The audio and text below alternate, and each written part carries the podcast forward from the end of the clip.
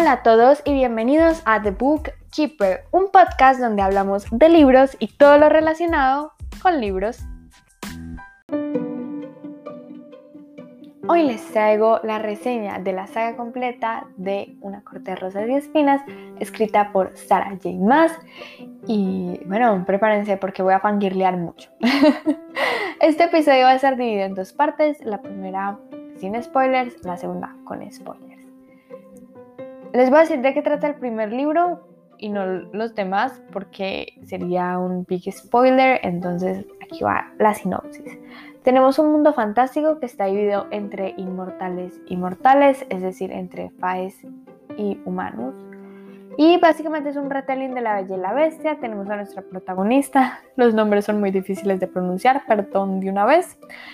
Feyre, bueno, va todos los días al bosque a cazar porque su familia es muy, muy pobre. Y pues ella es como el único sustento. En una de estas mata a un inmortal, entonces pues como el tratado del muro y pues bueno, todas estas vainas, dicen que ya pues como que tiene que pagar una deuda, entonces el lord, el alto lord de la corte primavera va, la secuestra, entre comillas, pues ella va por su voluntad, bueno sí, la bella y la bestia, entre comillas, pero les digo que este primer libro es la punta del iceberg, porque los otros dos no tienen punto de comparación, es que es que en serio, este primer libro no es nada, no es nada, nada, nada. Es que no saben venir lo que viene en el segundo y en el tercero. Ok, les tengo que advertir que el primer libro es extremadamente lento. Esto a mí no me supuso ningún problema. A mí me gustó bastante, sobre todo la parte lenta. La prefiero sobre la que es rápida, que son los últimos capítulos, donde pues todo ya se desarrolla muchísimo más rápido esa parte no me gustó tanto. no sé por qué, me gustó mucho más la parte lenta donde conocemos como este lado inmortal, empezamos a conocer a nuestra protagonista, que es muy interesante, mucho. Aunque no logré conectar del todo con ella, me parece que es una protagonista muy, muy bien creada, sobre todo su arco de evolución es espectacular. Bueno, no sé qué más decir de esta saga, aparte de que el world building es algo difícil de seguir, es como lo único que le veo como que se tambalea. En la parte de con spoilers puedo hablar más de esto, pero pues de resto me gustó muchísimo, tiene personajes espectaculares, todos están súper bien construidos y pues que les digo, les recomiendo muchísimo estas, les recomiendo muchísimo esta saga porque todo el hype que tiene es completamente justificado y de una les digo, yo me uno al fandom, ya, donde pongo la membresía. Ahora sí, vámonos con la parte con spoilers, porque tengo muchas cosas que decir. Y bueno, ahora sí, la primera parte, la construcción del mundo. Como les dije, me costó muchísimo entrar sobre todo en el segundo libro, cuando ya vemos todo el problema con Hebron. Uff, lo que me costó entender que quería. También la historia con Miriam. Me costó entenderla. Con Julian, Amaranta. Bueno, eso, eso me costó. No sé por qué, pero sí se me hizo como difícil de digerir. Pero bueno, una vez que lo entiendes, todo queda súper claro. Aunque yo quedé con bastantes preguntas que espero que Sarah J. más las resuelva en sus libros futuros que estoy esperando a que publique. y es, por ejemplo, las cortes. O sea, tengo muchísimas preguntas de las cortes, del amanecer, día, primavera, invierno, por Dios. Tengo muchísimas preguntas también de mm, las reinas humanas, de cómo funciona el caldero, que no lo he podido entender. Tengo demasiadas preguntas, entonces, eh, pues sí, aquí estoy esperando más, más información de este mundo, porque de verdad que creo que Sarah J. lo tiene bien ingeniado. O al menos eso espero. Ahora sí, pasemos a mi punto favorito, los personajes y los sentimientos. Ok. Feyre, necesito hablar de este personaje, pero por favor, qué arco de evolución tan espectacular. Es que desde la primera página vemos cómo va cambiando, cómo llega la corte primavera y pues no sabe qué hacer con su vida porque pues ya no tiene que casar, su familia está bien y bueno, se tiene como que adecuar también a toda esta vaina de los inmortales. Y, y nosotros descubrimos el mundo con ella. Esto me pareció genial. Vemos su punto de quiebre en el final del primer libro y en los primeros capítulos del segundo libro y creo que es un punto de quiebre muy bien narrado y muy bien construido por parte de Sara. Tú realmente lo sientes, o al menos yo lo sentí muy, muy a fondo, y es completamente creíble. Y vemos que Feyre sí tiene alma y, y es muy bien hecho todo. Es que hasta los detalles más mínimos son cuidados y son planeados. Por ejemplo, la parte en que Feyre no puede ver el color rojo porque le invoca las semanas que pasó bajo la montaña. Es un detalle muy sencillo, pero que agrega mucho valor a la trama. Y bueno, vemos cómo se va curando en el segundo libro y cómo se convierte en esta alta lady de la corte noche y, cómo sigue teniendo su corazón humano y, es algo muy valioso. También tenemos Elaine y Nesta que pues realmente son muy importantes en la trama y pues yo no me lo veía venir. Yo no sabía que iban a ser tan importantes y pues me gustó bastante su participación. Quiero saber más de Elaine porque creo que es un personaje que tiene mucho potencial por ser tan diferente de sus hermanas. De ser todo amor, paz y flores, creo que es un personaje que sigue siendo totalmente válido.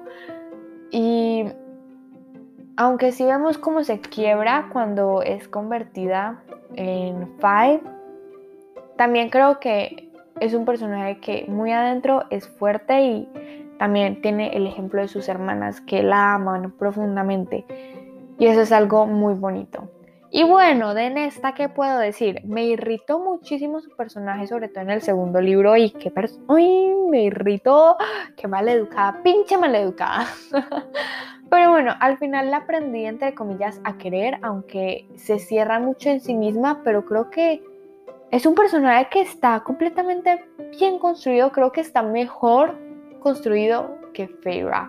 Y esto lo vamos a ver, estoy completamente segura que lo vamos a ver en los próximos libros, sobre todo en el próximo que se publica el siguiente año, que es ella es la protagonista, porque creo que es incluso más sensible que Lane, solo que lo oculta.